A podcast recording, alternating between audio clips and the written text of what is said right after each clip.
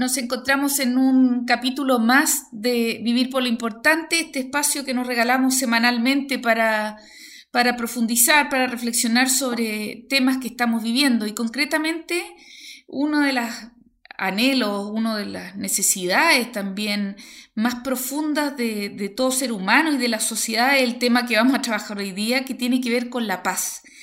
Pero lo primero que queremos ir conversando es que parece que tenemos algunas ideas o creencias que distan bastante de, la verdadera paz que, podemos eh, alcanzar y conquistar. Así que como siempre nos acompaña el padre Juan Pablo. ¿Cómo estás? Hola Trini.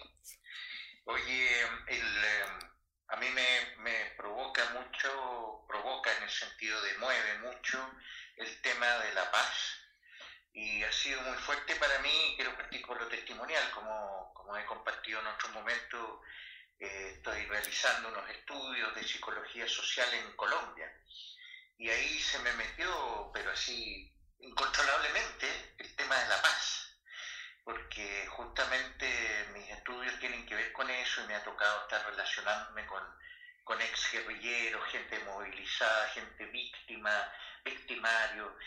Y bueno, y el tema cuando se habla de paz, me, dado cuenta que hay una confusión tremenda. Yo creo que nosotros aquí en Chile tenemos muy enredada la cosa y, parte de la responsabilidad es porque nos hemos metido en un modo de vida que se nos metió estos últimos 40 años, 50 años, un poquito menos probablemente, eh, un modo de vida eh, del hacer, de, la economía y una economía más bien de, de, rendimiento, de producción capitalista, y que nos tenía tan agotados, inquietos, y de repente apareció Oriente y se nos metieron las cosas orientales en Chile y yo oigo mucho a la gente, estoy buscando paz, entonces hago cosas de yoga, el cual me gusta mucho, porque yo he practicado mucho tiempo yoga, pero la veo como una búsqueda de sed de paz. Y ahí he visto que tenemos una confusión de cómo entendemos la paz. Yo creo que la primera confusión que todos tenemos es que tenemos una concepción de una paz que podríamos denominar como romantizada, en el sentido que eh, un estado del alma eh, sin conflicto, así como yo me lo imagino siempre como una playa en el Caribe, con, con un tequila margarita, el cielo precioso y todo plácido, todo quieto, eh, muy individual también, porque es como uno con su núcleo a lo más eh, en este paraíso, podríamos decir. Y, la verdad es que ese, ese mundo eh, idílico, sin conflicto, dista mucho de la realidad, porque si uno ve esa misma experiencia, uno dice, bueno, pero te están quemando los rayos de sol, quizá hay erizo en el mar, hay que pagar la cuenta de ese Caribe donde uno va, entonces uno dice, bueno, ¿cuánto de, romanticismo tenemos insertado en nuestro disco duro de una paz que, no es real, que es como de televisión, que es como de comerciales, pero cuánto añoramos esa paz plácida como sin, sin movimiento, por decirlo de alguna manera. Y ahí tú vas abriendo la veta que para mí ha sido un aprendizaje, un descubrimiento, de que esta romantización de la paz está muy comercializada y muy comercializada en un mundo del hacer, del correr, de una agenda loca, lleno de tensiones, llenos de miedos, y como que La Paz apareciera como ese lugar que tú describes de un Caribe azul maravilloso o de un cementerio. y la verdad que no, la vida no es así. Y ahí es donde está el problema, porque esa romantización comercializada, manipulada, individualista, como tú bien dijiste, no es de verdad la paz. Y ahí en eso a mí me gusta mucho la palabra que ocupa el mundo judío, que es el shalom. El shalom, cuando se habla de paz, se habla de, bienestar, de salud, de equilibrio, de equilibrio. Y ahí entramos en un gran tema. ¿Cómo se entiende la paz? Y la paz eh, no romantizada habla de equilibrio, no de ideales, sino que de búsquedas. Mm. Y ahí yo creo que el primer paso que podemos dar como de conciencia, de, una cuota de, realismo y no de romanticismo, tiene que ver con que solo por el hecho de existir nosotros vamos a tener conflicto. El, universo es, es conflictuado porque uno ocupa un espacio, uno necesita cosas para vivir, uno se choca con otros que tienen otras percepciones. Entonces, en ese sentido, la paz eh, pasa a ser cómo administro estos conflictos de modo que los pueda resolver, valga la redundancia, pacíficamente, armónicamente, poniéndonos de acuerdo, escuchándonos, los conflictos internos, los conflictos interrelacionales, los conflictos con el medio ambiente. Pero dar por hecho que los conflictos son la parte entretenida de la vida también, porque permite los contrastes, los sube y baja, las luces, las sombras. Entonces, ya primera, así como sentencia, podríamos decir, que la paz no es un estado sin conflicto, sino que es este estado de bienestar, como tú dices, este shalom, eh, que yo logro navegar y disfrutar este paisaje con, con todo su movimiento y diversidades y conflictos del modo que los pueda resolver bien. Y ahí hay una novedad muy interesante que para muchos no, todavía es, como algo marginal.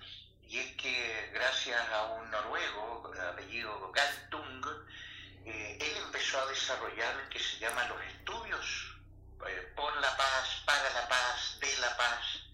Ahora la paz empezó a estudiar qué significa, cómo se construye, de qué hablamos cuando hablamos de paz. ¿no? Y es muy interesante porque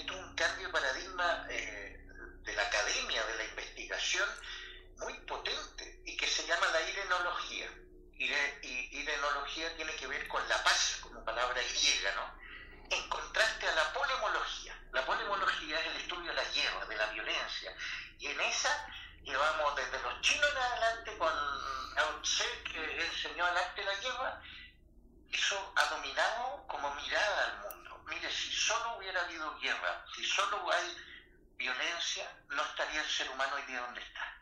Es falso que la violencia es la que domina, porque si fuera la que dominara, ya nos hubiéramos matado uno a otro. Lo que gana, lo que domina, lo que es preeminente son las relaciones. Y las relaciones basadas en este concepto de paz que hemos estado estudiando, ahora último, que como tú acabas de decir muy bien, es un concepto que tiene que ver con un equilibrio, con una búsqueda de un equilibrio, pero que esa cosa así romantizada nos ha hecho mucho mal, porque nos ha llevado a pensar que hay como un gen de la violencia. Se han hecho miles de estudios, no hay ningún gen de la violencia. Ahora traten de buscar el gen de la paz. Yo creo que eso es un desafío. Y ahí hay algo muy lindo que tenemos por delante, y en eso quiero mencionar a, a Gandhi, que el hombre de la paz movió un país de mil millones de habitantes y logró sacarse un imperio encima a través de la no violencia porque él dice que la paz no es una meta, sino que es el camino. Eso que con que terminaste me hace tanto sentido porque justamente lo que, lo que creemos y estamos postulando nosotros desde este programa es que la paz de algún modo es como imperfecta en el sentido no de que está mala, no, de que no es buena terminada, sino que es un camino, es un proceso que se construye eh, con el aporte de cada uno de nosotros, esos pequeños y infinitos gestos, acciones, palabras, eh, que van contribuyendo a, vivir en, una, en, un modo de relación eh, más fraterno, más de hermanos, más de tolerancia, más de escucharnos, que, que pucha que hace falta en nuestro país, que hace falta en nuestros países, porque la polarización, la división, la violencia, eh, en todas sus formas, eh, son las que atentan contra la paz. Ojo que violencia no es lo mismo que conflicto. La violencia es una forma de resolver conflictos que es la que atenta contra la paz. Entonces, qué importante perdón, termino enseguida, qué importante es que cada uno de nosotros también se haga responsable eh, de esa construcción personal y social que, le vamos a llamar paz imperfecta. Sí, yo estaba ahí metiendo la, voz porque había, pensé que había terminado la frase porque dijiste algo súper importante que desde los estudios para la paz eh, también se ha develado que la violencia no es solo la directa. Eh, porque eso es un. y que la violencia no es lo mismo que el conflicto. Esto lo dijiste genial, ahí está la clave, es distinguir. El conflicto es parte de la vida. Cómo se administra, cómo se resuelve o cómo se integra, ahí está la diferencia. Y ahí hay distintas violencias. Y eso nos ha ayudado mucho Galton y otros estudiosos a poner en relevo de que lo que atenta a la paz tremendamente son cuatro tipos de violencia. La violencia directa, ya es el golpe, o la invisibilización de las personas, o el maltrato directo, la, la bomba, la guerra, esas son violencias. Después la más potente de todas, es la violencia cultural. Es todo este rechazo a los colores, a los géneros, a las formas de vida. Después está la violencia estructural, y ahí están las economías, a veces las mismas religiones, tienen una violencia estructural frente a las personas. Y finalmente la que tenemos más, estamos tomando más conciencia es la violencia medioambiental. Esas cuatro violencias, directa, cultural, estructural y medioambiental, son las que hieren profundamente el proceso de desarrollo para la paz. Bueno, y desde ahí eh, el aporte que cada uno de nosotros podría hacer tiene que ver con tomar conciencia de si estoy ejerciendo algún tipo de violencia como las que ha nombrado Juan Pablo, eh, si soy cómplice de alguno de esos tipos de violencia, si soy partícipe activo o pasivo, eh, es un tremendo desafío porque la paz no puede ser meterse en la caparazón de cada uno de nosotros y decir, oh, y estoy yo con mi ombligo en paz, sino que eh, somos un tejido, somos una unidad y de algún modo si hay estructuras violentas, culturas violentas, culturas contra el medio ambiente y por sobre todo la, violencia eh, directa de agresión física, emocional, psicológica, etcétera, bueno, ¿qué hacemos con eso? ¿Cómo la revertimos? Y, para ir terminando, me encantaría, Juan Pablo, que tú nos pudieras aportar, porque hay gente que dice que Jesús es un gran modelo de paz y, nosotros tenemos ahí una mirada bien bonita de Jesús como modelo. Sí, ahí en eso es bien interesante, porque el mismo Jesús dice en una parte del Evangelio que Él no vino a traer la paz.